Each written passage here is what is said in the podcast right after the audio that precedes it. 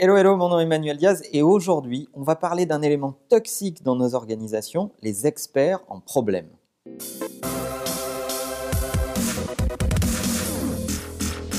Eh bien oui, parce que l'innovation est tout autour de nous, la digitalisation de nos économies amène énormément de changements et on est cerné par une quantité de gens que j'appelle les experts en problème. Alors je vais m'expliquer. Le changement implique forcément de euh, tuer des habitudes, de travailler différemment.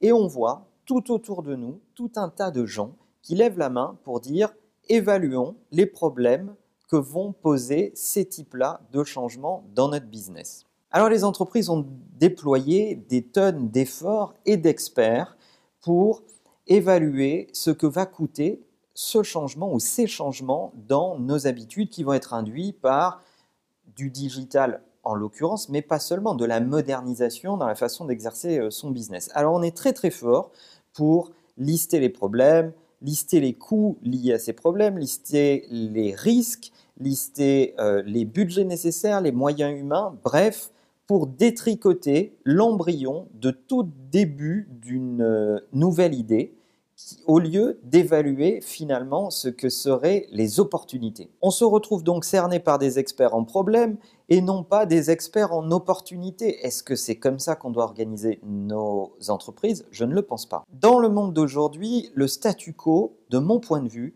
est bien plus dangereux que euh, changer, évoluer, quitte à lancer des initiatives desquelles on va apprendre et qui ne vont pas toujours être des succès. Mais rester figé dans ses habitudes et dans ses traditions, c'est en fait régresser face à un monde qui, lui, va très vite, innove très vite et apprend très vite. Tout le monde se pose la question du ROI, le retour sur investissement. Effectivement, on est bardé de gens qui vont calculer euh, quel va être euh, le montant d'investissement nécessaire et la potentielle rentabilité de telle innovation mais personne ne calcule un autre facteur que j'appelle le RONI, le, retour sur le non-investissement, alors qu'en fait, il est beaucoup plus simple à, calculer et il est beaucoup plus fiable. Qu'est-ce que coûte de ne rien faire?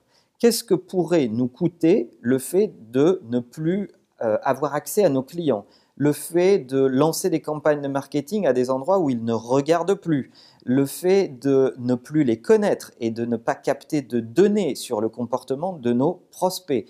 Ça, ce sont des éléments tangibles, assez faciles à compiler, et personne n'évalue ce que j'appelle le RONI. Alors les quelques conseils que je peux vous donner par rapport à ça, ça serait euh, refuser de n'écouter que les arguments contre. Lorsque vous faites naître une nouvelle idée dans une organisation, il y a autour de vous tout un tas d'experts métiers qui vont lister les risques et les arguments contre le fait d'innover. Refusez de n'écouter que ça.